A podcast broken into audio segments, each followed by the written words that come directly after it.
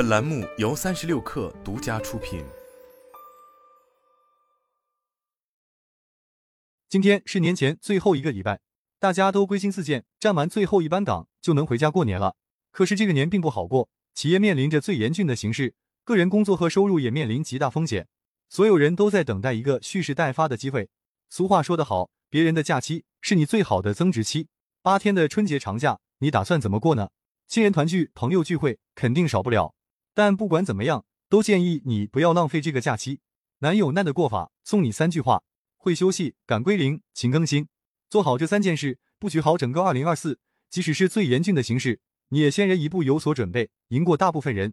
零一会休息。临近假期，大家都无心上班，假期心态往往比假期更早到来。这个可以理解，毕竟假期就是要好好休息。况且今年形势那么难。大家都盼着快点过年，快点重启。不过，即便是春节，也应松弛有度。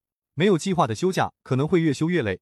英国作家阿尔伯特曾说过一句特别扎心的话：“没有比刚刚度过假期的人更需要假期的了。”是的，我们要留心，不要把休假过成了假休，变成另一种损耗。一、远离假休。为什么休完假的人反而更需要假期呢？因为很多人都是报复性休假，平时在公司上班又忙又累，体力脑力一刻不能得闲，好不容易有了假期。自然想好好放松一下，所以很多平时做不了的事都在假期去做。聚餐吃他个大腹便便，游戏玩他个天昏地暗，看剧看他个两夜三天，睡觉睡他个日上三竿。平时工作学习中的自控力也都在此刻短暂释放。心理学家武志红把这种假休称为损耗性休息。假期过了，自己好像并没有得到休息，反而是越来越累。你不妨想一想，你以前是不是这样的？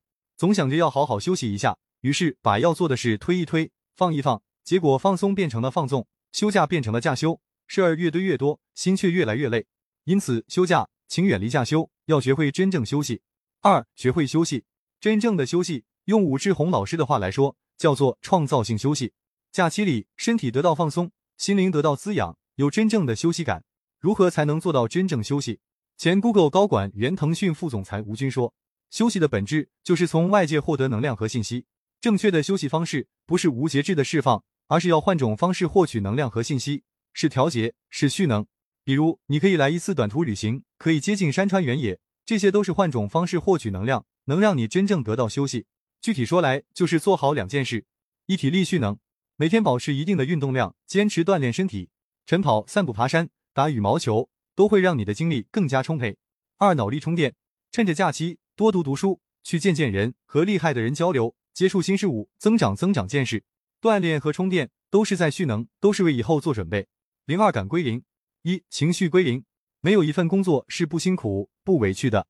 回望过去，你是否也有这样的糟心时刻？领导苛刻，看不见你的辛苦，总是吹毛求疵，动辄放大你的缺点。客户难缠，解释了很多遍，就是不听，稍不留意就被骂得劈头盖脸。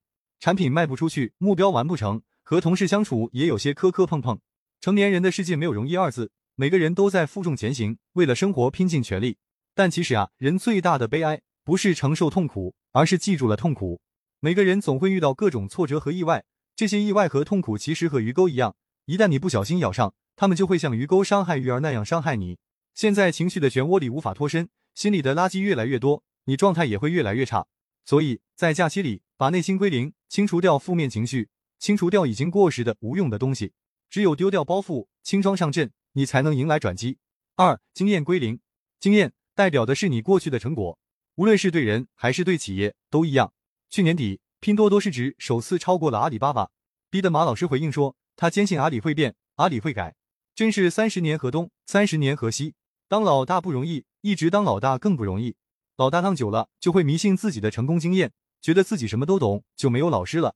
个人也一样，如果你迷信过去的成功经验，用老的方法去面对新的形势、新的问题，那么你的人生将不可能有成长。因此，我们一定要有敢于归零的能力。这有两层的意思：第一个，空杯心态，不要站在过去的功劳簿上沾沾自喜，在心中时时留有一个空杯的位置，把经验归零，去接受新观点，获取新知识，适应新环境。第二个，不设限。人最怕的是自我设限，执着于过去的经验，最容易给自己画条条框框，觉得自己这也不可以，那也不行。敢归零，才能不设限。有舍才会有得，趁这个假期，勇于将情绪和经验归零，引爆内在潜藏的能量，突破自我，取得新的成绩。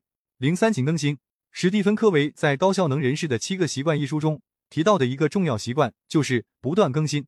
他讲了这样一个故事：森林中有一名伐木工人，为了锯一棵树，已经辛苦工作了五个小时，精疲力尽却没有进展。有人对他说：“为什么不暂停几分钟，把锯子磨得更锋利一些？”对方却回答：“我没空，锯树都来不及，哪有时间磨锯子？”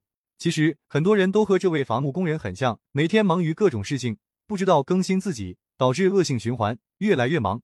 因此，你一定要趁这个假期更新自己。一、更新状态，状态是一个人最好的风水，状态是第一生产力。很多时候，我们遇到的各种困境，并不是能力不足，而是状态不对。假期的意义就在于给你的身心一个缓冲期，以便调整状态。在这之前，你可能有许多的遗憾，没有完成的目标。没有跑通的业务，毫无进展的工作，以及一成不变的自己，但是这些都过去了。越糟心，越要更新状态。趁着即将到来的假期，去积蓄能量，去进化能力，把自己调整到一个既松弛又警觉的状态，一切都将迎来崭新的一面。二、更新体系。人和人之间的差距，就是体系的差距。所谓的体系，就是你的思维、认知、知识架构、方法、工具所形成的一整套支撑系统，它能让你在遇到问题的时候，准确判断问题。随时调用，形成组合拳，把问题解决掉。所以假期你一定要花点时间来复盘、更新自己的体系，一个是认知体系，一个是习惯体系。如果你已经有一套清晰的体系，那么就趁假期去检查、梳理这个体系，看看它在支撑自己实现目标的路上还差什么，有哪些已经过时，及时学习补上，不断丰富这个体系。如果你还不清楚自己的体系，那么就在这个假期，结合自己的目标，梳理出一套自己所需的体系出来。搞清楚自己有什么，没有什么，应该学习什么，不断填充这个体系。总之，趁即将到来假期，更新自己的认知体系，推倒思维的高墙，不再做井底之蛙。更新自己的习惯体系，戒掉一个坏习惯，从百分之五的改变开始，培养一个微小习惯，以新姿态迎接来年的勃发。古语说：“苟日新，日日新，又日新。”坚持微小的改变，久久为功。时间会给你答案。总结一下，这个年可能不好过，但你可以过好。在即将到来的春节假期。你要会休息，敢归零，勤更新，未来年做好准备。提前祝你假期快乐，过年好。